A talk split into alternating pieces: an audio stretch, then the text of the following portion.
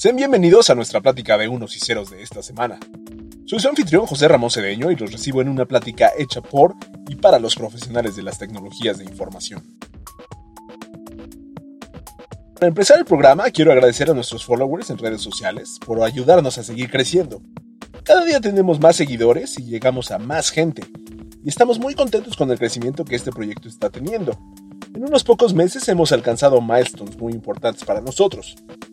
El primero de nuestros seguidores a quien agradeceremos es a José Valderrama, un profesional de las TIs dedicado al desarrollo web que lleva el proyecto llamado Generación Digital en el sitio web www.gendigital.com.be, dirigido hacia el desarrollo de páginas web y marketing online.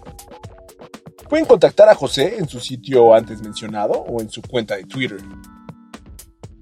El siguiente de nuestros seguidores es Networking México, un proyecto que busca crear una comunidad de emprendedores para impulsar sus ideas en una red de conocidos para lograr el éxito deseado. Pueden seguir a Networking México en su cuenta de Twitter, Networking Norte. Y por último, a Expo Tecnología, organizadores de la conferencia Digital Revolution, realizada este mes de abril en la Ciudad de México, y a la cual pudimos asistir para observar las ofertas en tecnologías de varios proveedores nacionales e internacionales que se dan cita en una reunión específicamente para profesionales de las tecnologías de información. La expo tuvo la presencia de importantes representantes de la industria, presentando ofertas de lo más variadas. La temporada de expos tiene un gran valor para la industria. Es un punto de encuentro importante para que nos veamos frente a frente y para conocer el rumbo de nuestro quehacer diario. Les agradecemos a todos nuestros seguidores por la atención que nos prestan. Buzzword.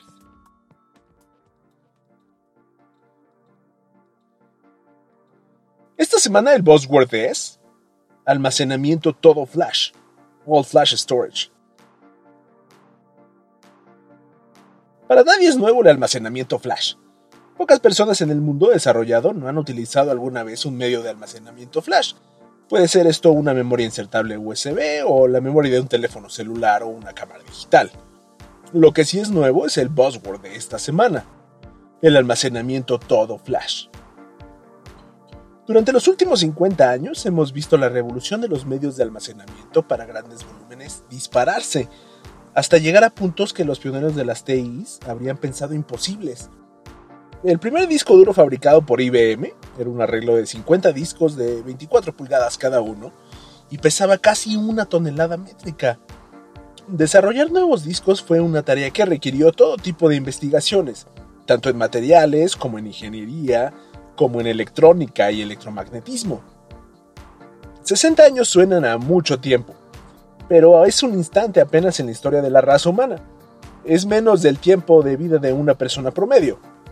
En ese instante pequeñito hemos pasado de requerir máquinas enormes para almacenar unos cuantos datos a las miniaturas del tamaño de una uña con almacenamiento miles de veces mayor que tenemos el día de hoy. Fue en 1988 que un par de investigadores, eh, cada uno en equipos diferentes, descubrieron una propiedad sorprendente de un par de metales en específico.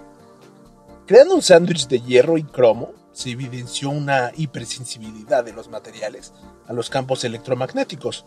Esta propiedad se le conoce como magnetoresistencia gigante y fue explotada por investigadores de IBM para crear discos duros con una mayor capacidad hasta llegar a decenas de terabytes.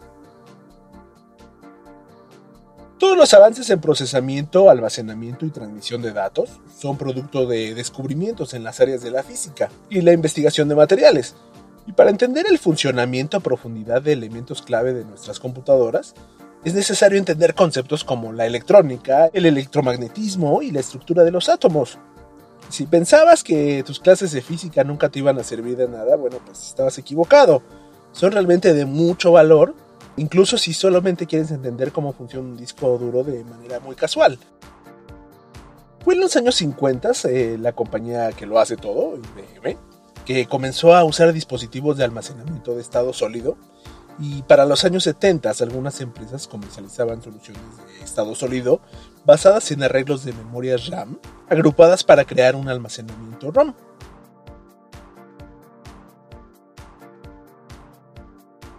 En 1984, el doctor Fujio Masuoka, trabajando para Toshiba, inventó la memoria flash. Este invento puede ser catalogado como uno de los más importantes de los últimos 100 años. Y no es para menos. Sin esta invención, no tendríamos los dispositivos portátiles que tenemos hoy. Seguramente tarde o temprano alguien lo habría inventado, una solución similar, pero fue Toshiba el primero y eso tal vez adelantó el desarrollo en muchos años. Una vez que las unidades flash se popularizaron eh, y nacieron los discos duros de estado sólido, todo empezó a cambiar. Los discos de estado sólido de hoy son superiores en casi todas las métricas de desempeño comparadas contra los discos duros mecánicos. El throughput, eh, la latencia y la principal métrica, los IOPS, los Input Output Operations per Second. Prácticamente en todos son más rápidos. Para computadoras personales, los beneficios de los SSDs basados en Flash son incomparables, haciendo benchmarking con las herramientas más avanzadas de la industria.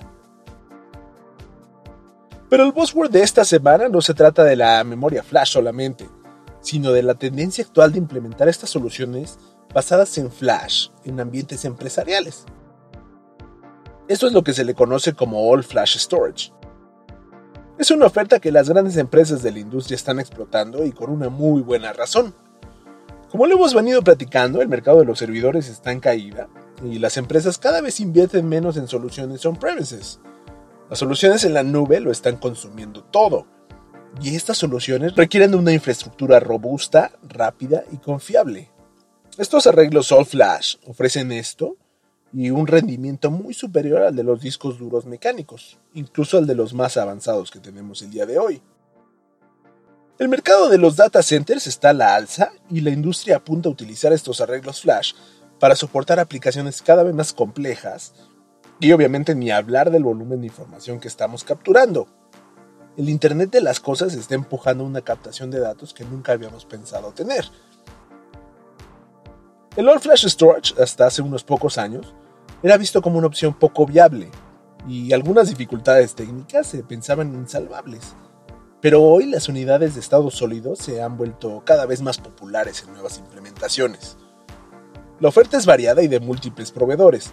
Están Intel, Toshiba, Micron, SanDisk y Samsung estos son los más importantes fabricantes de unidades de estado sólido. Pero estas unidades deben ser integradas en soluciones y en arreglos para ser implementados en los data centers. El líder del sector de All Flash Storage es Dell, gracias a su adquisición en 2015 de EMC. La marca conjunta Dell EMC tiene un market share de aproximadamente 40% del mercado. Viene acompañado en el segundo escalón por NetApp, con un 16% del mercado. HP Enterprise en tercer lugar con un 13.6%. Y cerrando el mercado está Pure, una marca que viene empujando fuerte. Y por último IBM, quien juntos logran capitalizar el 8.7% del mercado Flash. Las soluciones de almacenamiento Flash se vienen en grande y pronto los costos serán mucho mejores, alcanzando a otros mercados. El mercado principal hoy en día es el corporativo, pero en muy poco tiempo llegará para arrasar los mercados SMB con su oferta de un performance inigualable.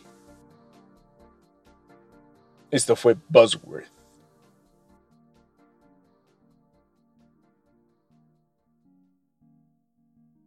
Entrando al mundo de las noticias actuales, eh, como lo comentábamos en nuestras primeras emisiones, eh, Microsoft viene haciendo bien las cosas y con ideas muy interesantes. Siguen expandiendo el alcance de Windows 10 y haciéndolo en diversas direcciones. Hace una semana anunciaron la nueva Microsoft Surface Laptop con Windows 10S. Esta nueva laptop apunta al mercado de los dispositivos móviles Lite. A diferencia de una instalación de Windows tradicional, esta nueva versión, la Windows 10S, tiene la característica de que solamente recibe aplicaciones de la Windows Store. Esta tienda funciona más o menos como la Apple Store que todos conocemos, con aplicaciones curadas y aprobadas por Microsoft para asegurar el desempeño del sistema operativo, eh, tratando de evitar así la instalación de cualquier aplicación no creada para el mismo. Este sistema operativo es la apuesta de Microsoft para combatir a Chrome y hacerse presente en el mercado de las computadoras para estudiantes. Pero no solo eso, con el gran desarrollo de las aplicaciones en la nube, las computadoras personales cada vez requieren de menor cantidad de programas instalados, ya que las aplicaciones en la nube corren el procesamiento y el almacenamiento desde los servidores remotos. Que Microsoft apueste este mercado está encaminado a satisfacer a un mundo de aplicaciones fuera del escritorio. Windows 10 parece ser el último sistema operativo que habrá sacado Microsoft en su historia. En algún momento dejará de lado el número 10 para solo convertirse en Windows. Y como lo ha hecho Apple, el sistema evolucionará y seguirá creciendo, pero ya sin ninguna denominación, adaptándose a un mundo diferente. Con esta nueva implementación de Windows 10S, eh, muchos se han quejado y han mostrado su descontento diciendo que es un Windows secuestrado y que la limitante de poder instalar lo que se te dé la gana es una mala jugada por parte de Microsoft. Yo lo veo como la diferencia entre iOS y Android. Por casi 10 años hemos visto las dos caras de la moneda. Uno, el de iOS, donde no existen virus, donde el rendimiento es el esperado en los dispositivos, debido a que los diseños de las aplicaciones y sus procesos internos eh, son especificados para no entorpecer con el desempeño general. Android representa la otra cara, con un ecosistema más o menos libre que permite de todo, incluso controlar el dispositivo desde la raíz, y que deja abierta la puerta a jugar con el sistema operativo e instalar aplicaciones más o menos reguladas pero no dejas de encontrarte con dispositivos que requieren constantes reinicios y con aplicaciones que comen recursos como si fueran camarones en un buffet, sin límite ni remordimientos. Microsoft ya probó este mecanismo de un sistema operativo cerrado en un dispositivo del cual ha vendido más de 50 millones de, de unidades, el Xbox, especialmente con el One. Esto funcionó y sigue funcionando para millones de usuarios en todo el mundo. Microsoft busca este mismo camino eh, y si alguien conoce y gusta de este esquema, somos nosotros los administradores de sistemas, ya que dejar a los usuarios sin el poder de instalar eh, lo que se les dé la gana mejora el control y reduce las fallas. Si podemos reproducir este esquema a un nivel global, estaremos en un mundo con menos fallas en los sistemas operativos y que le permitan a la gente llevar a cabo su trabajo en lugar de preocuparse por fallas en sus computadoras. En los ambientes empresariales hemos venido haciendo esto desde hace ya décadas. Por el lado del dispositivo, la Surface Laptop, uff, bueno por tener una en mis manos. Eh, si alguien conoce a alguien en Microsoft que me quiera prestar una por unos días, se los agradeceré muchísimo. La laptop apunta alto, tirándole al segmento de las laptops Super Light Premium, de la cual la líder es la Apple MacBook Air la Surface Laptop está fabricada con materiales de altísima calidad y trae los últimos procesadores de Intel, la generación Kaby Lake, que como apuntábamos antes, eh, no estuvieron disponibles para la primera entrega de la renovada serie Pro de las MacBooks. Microsoft le está pegando un golpe a Apple en un punto débil. La MacBook Air es un dispositivo viejo y su reemplazante, la MacBook, no cuenta con la última tecnología, dado que no pudo integrar los nuevos procesadores Kaby Lake y está más arriba en precio. Así que pues es de esperarse una batalla apretada por este mercado, y de esta batalla los que salimos ganando somos nosotros, los usuarios, quienes eh, tenemos más opciones a nuestra disposición, y dado que en la actualidad las aplicaciones más populares son multiplataforma, no vería como sorpresa que la Surface Laptop le saque un buen cacho de mercado a Apple. La Surface Laptop viene con Windows 10S de fábrica, pero podrás modificar tu sistema operativo a Windows 10 Pro sin costo hasta el 31 de diciembre. A partir de ahí tendrás que sacar tus dolaritos. Ya veremos cómo le va a Microsoft con esta apuesta. A principios del año apuntaban que el mercado de las PCs está deprimido, debido a que la experiencia de uso no ha sido renovada, y que los compradores veían poco valor en actualizar sus dispositivos a nuevos. Vale la pena echar un ojo para ver cómo mejora la experiencia de usuario en una computadora con un Windows eh, cerrado a la instalación de programas no autorizados por Windows.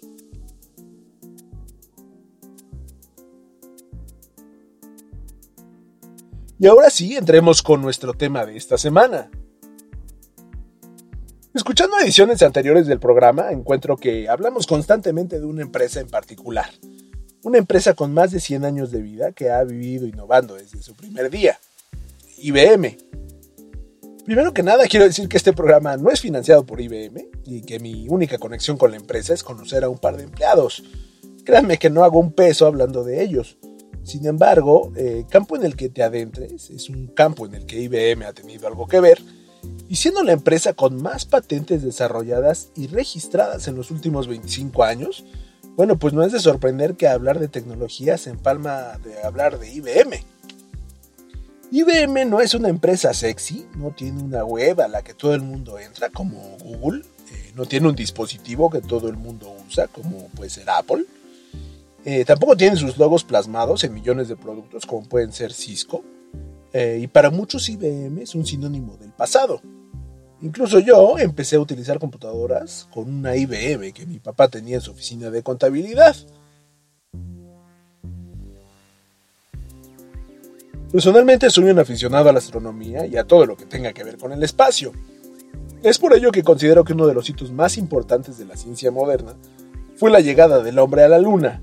El programa Apolo conjuntó a todas las ciencias humanas, la mecánica, a la física, a la química, a las matemáticas, a la astronomía, la astromecánica, a la biología, a las ciencias sociales, a las económicas y hasta las geopolíticas con un objetivo en común, conquistar el satélite natural de la Tierra. Este ejercicio científico es un ejemplo de todas las cualidades positivas del hombre como especie no podría haber sido logrado sin la ayuda de IBM. La empresa fabricó muchos de los sistemas tanto de vuelo como los sistemas de soporte en tierra. Por ejemplo, los famosos centros espaciales de Houston y Cabo Cañaveral fueron equipados con computadoras de IBM y varios controles del cohete Saturno V fueron fabricados y programados por la misma empresa. Y por si fuera poco, una computadora IBM 360 fue la responsable de calcular los datos para el despegue del módulo lunar en la misión Apolo 11. Y de logros y maravillas de IBM podríamos hablar por horas. Es tan amplio el acervo histórico de la compañía que tiene una sección en su sitio web dedicada a mantener los archivos de la empresa donde puedes encontrar las historias de éxito de esta organización, eh, historias de innovación y avances en la humanidad.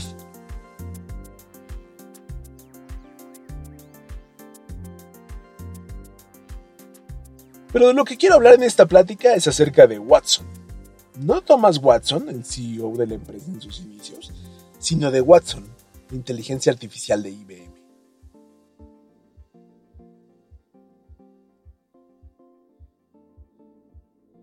Watson nació de un concepto bastante mundano, crear un sistema que pudiera ganar al Jeopardy. Suena fácil, pero no lo es. El objetivo era el mismo que IBM se había planteado a mediados de la década de los 80, cuando comenzaron con el desarrollo del sistema Deep Blue, un proyecto que nació en la Universidad de Carnegie Mellon. Eh, esta idea en ese momento era ser un gran maestro del ajedrez, el desarrollo de Deep Blue y su trepidante triunfo contra el mejor ajedrecista del mundo no fue solamente un ejercicio de poder de procesamiento y mercadotecnia. Deep Blue proporcionó una base práctica de la potencia de la computación en paralelo.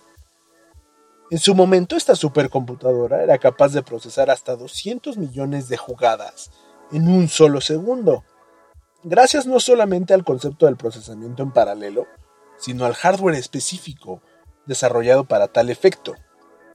Esta arquitectura fue aplicada posteriormente al modelado financiero para predecir tendencias de mercado y análisis de riesgos. También fue adaptado a la investigación de la dinámica molecular, demostrando así el valor de la solución, más allá de su efecto mercadológico y publicitario. Gary Kasparov es considerado uno de los mejores maestros que el ajedrez ha tenido. Pero su fama y su paso por la historia siempre estará ligado a Deep Blue y su derrota más famosa, siendo el primer gran campeón derrotado por una máquina. Para los interesados en la programación, debo decir que Deep Blue fue programado en C y contenía más de 200.000 líneas de código. Deep Blue marcó un hito en el desarrollo de la inteligencia artificial y sentó las bases para futuros sistemas expertos, como lo es Watson, a pesar de lo que parece, Jeopardy es un juego mucho más difícil que el ajedrez. El ajedrez se limita a una cuadrícula y a un conjunto de movimientos que desencadenan otras acciones. Jeopardy, por su parte, es un juego en el cual se evalúan los conocimientos de los participantes mediante respuestas a las que los participantes deben entregar las preguntas. La parte más compleja de esto es entender el contexto de la respuesta, basado en un tema en particular. A diferencia del ajedrez, aquí no hay jugadas, ni movimientos, ni juegos previos, ni nada que ayude al sistema a encontrar una respuesta fácilmente. Entonces, ¿cómo lo hicieron los genios de IBM para crear un sistema que pudiera ganar? La respuesta tradicional a esta pregunta retórica es muy fácil. Pero esta vez no, no fue muy fácil, todo lo contrario, fue muy difícil. En principio porque los temas de Jeopardy son aleatorios y comprenden una gran cantidad de dominios de conocimiento. En segunda porque se debe leer la pregunta en un lenguaje complejo. En tercera porque las respuestas requieren gran precisión y por último porque se debe dar una respuesta muy muy rápidamente. El primer reto a vencer es hacer que el sistema entienda el lenguaje no estructurado. Los investigadores de IBM indican que el 80% de los datos del mundo se presentan como datos no estructurados. Voy a poner un ejemplo de, de este tipo de datos no estructurados. Pongamos por ejemplo el lugar de nacimiento de Thomas Watson. En un modelo estructurado tendríamos en una tabla el nombre de Thomas en una columna y en otra su lugar de nacimiento. El mismo ejemplo en el lenguaje no estructurado sería decir en nuestras propias palabras. La madre de Thomas Watson dio a luz en la ciudad de Campbell, estado de Nueva York. Como podemos ver, el lenguaje humano es muy complejo, ya que las palabras pueden tener diversos significados dependiendo de su contexto y estas navegan, se alinean y comunican en maneras infinitas. Un sistema experto no puede valerse de su experiencia de vida para otorgarle significado a esta frase. Para atacar este problema en particular, IBM inventó una arquitectura especial que llamaron WIMA, Unstructured Information Management Architecture. La arquitectura se compone de una serie de pasos para determinar la respuesta a una pregunta no estructurada. Primero, evalúa la pregunta para determinar el tema y la descompone para generar una hipótesis y así evaluar las evidencias que esta hipótesis tiene para posteriormente sintetizar las posibles respuestas. El sistema encuentra gran cantidad de posibles respuestas y las evalúa contra la hipótesis para generar una cifra de confiabilidad y dar una respuesta con la más alta cifra de confiabilidad. Esta arquitectura fue la respuesta para entender los datos no estructurados. El siguiente reto de IBM fue obtener estas respuestas por parte del sistema de una manera veloz. Al inicio del desarrollo tenían tiempos de dos horas por cada respuesta, esto trabajando con una computadora con un solo procesador. Para hacer a Watson competitivo contra la mente humana, debieron implementar 2880 procesadores Power 7 y 15 terabytes de memoria RAM, obteniendo una respuesta en unos sorprendentes 3 segundos. En sus pruebas antes de presentarse en el programa, Watson ganó el 71% de los 55 juegos que jugó. La solución está montada en servidores IBM Power 750 con un sistema operativo SUSE Linux Enterprise Server, soportando Hadoop y la arquitectura WIMA de IBM, corriendo 700.000 líneas de código Java y 300.000 líneas de código C++. Pero de algún lado tenemos que darle los conocimientos al sistema para que pueda entender y responder las preguntas. Para ello se usaron dos servidores Power 750 como medios de almacenamiento, además de cuatro sistemas EXP 12S con 48 discos de 450 GB cada uno, y un RAID 1 con 10.4 terabytes. Todo esto almacenando información en enciclopedias, diccionarios, libros, páginas web, citas, cables noticiosos y una base de datos léxica en inglés. El sistema fue cargado con toda esta información, tanta como fuera posible, para poder dar respuestas certeras. Esto es lo que se conoce como un sistema experto. Los sistemas expertos se componen de dos componentes principales. El primero es la base de conocimientos y el segundo es el motor de razonamiento. Muchos detractores que se alinean más a una inteligencia artificial pura dicen que un sistema experto no es por sí mismo una inteligencia artificial, es solamente un sistema de preguntas y respuestas. Investigadores de inteligencia artificial han creado lo que se conoce como redes neuronales, en donde se va entrenando al sistema para que entienda datos no estructurados, generando nodos en la red neuronal nuevos. Es el equivalente de lo que se hace en nuestro cerebro cuando crea una nueva sinapsis y entender el mundo que nos rodea mediante estas conexiones. La red neuronal se va ampliando y generando un nuevo conocimiento. Para muchos esto es una inteligencia artificial real y pura, mientras que los sistemas expertos solamente buscan respuestas precargadas. Sí, de manera muy compleja, pero el sistema no piensa, por así decirlo, por sí mismo. En programas más adelante me gustaría adentrarme en todo este mundo de las redes neuronales para mostrar su aplicación en el mundo de los negocios. Pero yo personalmente creo que Watson es un sistema de inteligencia artificial real y voy a dejar a otros que hagan pláticas filosóficas sobre el significado de la palabra inteligencia ya que es un tema que raya hasta en lo espiritual. Watson fue cargado con información del mundo, se le dio un poderoso cerebro con gran potencia de procesamiento y se le entrenó para ganar. Y Watson no falló. La victoria fue aplastante. En una serie de tres programas de televisión, Watson ganó por más del triple de ganancias que sus rivales, juntando más de 71 mil dólares contra los 25 mil de su más cercano competidor. IBM lo había hecho otra vez, derrotar a la mente humana. Pero así como para la mente humana jugar juegos como el Sudoku le ayuda a entrenar sus habilidades aritméticas, a Watson le sirvió aprender a jugar al Jeopardy. Watson se ganó ser promocionado del área de investigación al área de software de la compañía con miras a ser comercializado. Aquí es donde a Watson le pusieron el traje y la corbata, y lo mandaron a hacer dinero para IBM. Para empezar, hicieron al sistema más rápido. El Watson de hoy es 240% más rápido que el que ganó Jeopardy en 2010. Pero eso no es todo. El Watson que ganó el programa era el tamaño de un departamento sobrevaluado de Nueva York y ahora es del tamaño de un cajón de verduras del refrigerador. Pero eso todavía no lo es todo. El primer Watson no hacía muchas cosas más que contestar preguntas. El Watson de oficina debe hacer procesamiento previo, posterior y entregar la información. La primera aplicación a la que se le asignó fue el reconocimiento de síntomas médicos para llegar a un diagnóstico de una enfermedad. Se le dieron los síntomas y tratamientos para que Watson identificara la enfermedad y los posibles tratamientos correctivos. Su primer trabajo fue el de asistente de oncólogo, buscando tratamientos factibles para pacientes con cáncer. Ahora Watson empieza a trabajar en bancos y en aseguradoras, y empieza a crecer para atacar aplicaciones de Big Data como su rama Watson Analytics, con soluciones en la nube para poder analizar datos sin instalaciones on-premises.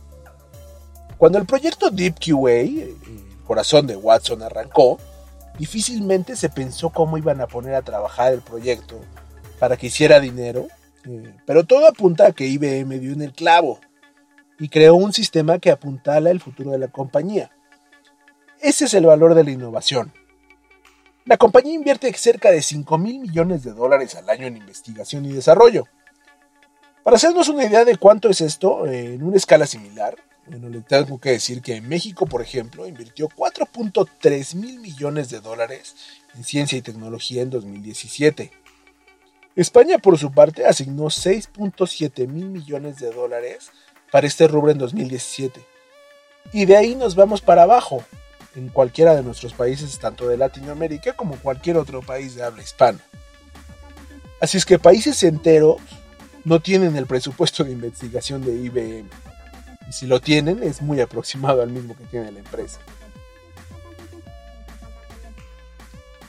Hace poco reportábamos que Watson estaba dejando sin trabajo a muchas personas en un departamento de reclamaciones en una aseguradora en Japón. El sistema se echó a andar y eliminó la necesidad de ciertos trabajos que se hacían repetitivamente para identificar las causas de los accidentes. Conforme Watson y otros sistemas de inteligencia artificial avancen, este riesgo estará latente en todas las áreas laborales. Pero debemos ver a la tecnología como una herramienta para el mejoramiento de la condición humana. sin enaltecerla como un nuevo dios, pero tampoco temiéndola. En algunos años estaremos viendo una explosión de la inteligencia artificial y los cambios empezarán en las grandes empresas. Pero en unos 10 años más o menos, estas tecnologías estarán disponibles para los mercados SMB. Para empezar esta penetración de los mercados SMB, IBM está proporcionando pruebas de su suite Watson Analytics para que pruebes las funcionalidades de su sistema en la nube y las soluciones multiplataforma, así que puedes usarlo en cualquier conectado al Internet. Así que es un buen momento para echarle ojo a esta gran tecnología sin tener que pagar millones de dólares en implementaciones. Y a mí, bueno, pues me encantaría seguir platicando de Watson por las próximas tres horas. Me parece que es un tema súper apasionante. Pero por el momento es hora de cerrar este programa. Bueno, les agradezco su compañía y seguimiento. Y les recuerdo que nos pueden contactar a través de nuestras cuentas en Facebook y Twitter como de unos y ceros. Y visitar nuestra página de internet en www.deunosycerospodcast.wordpress.com. Por esta semana esta ha sido nuestra plática de unos y ceros. Mi nombre es José Ramón Cedeño y los estaré esperando la próxima semana en el podcast hecho por y para los profesionales de las tecnologías de información.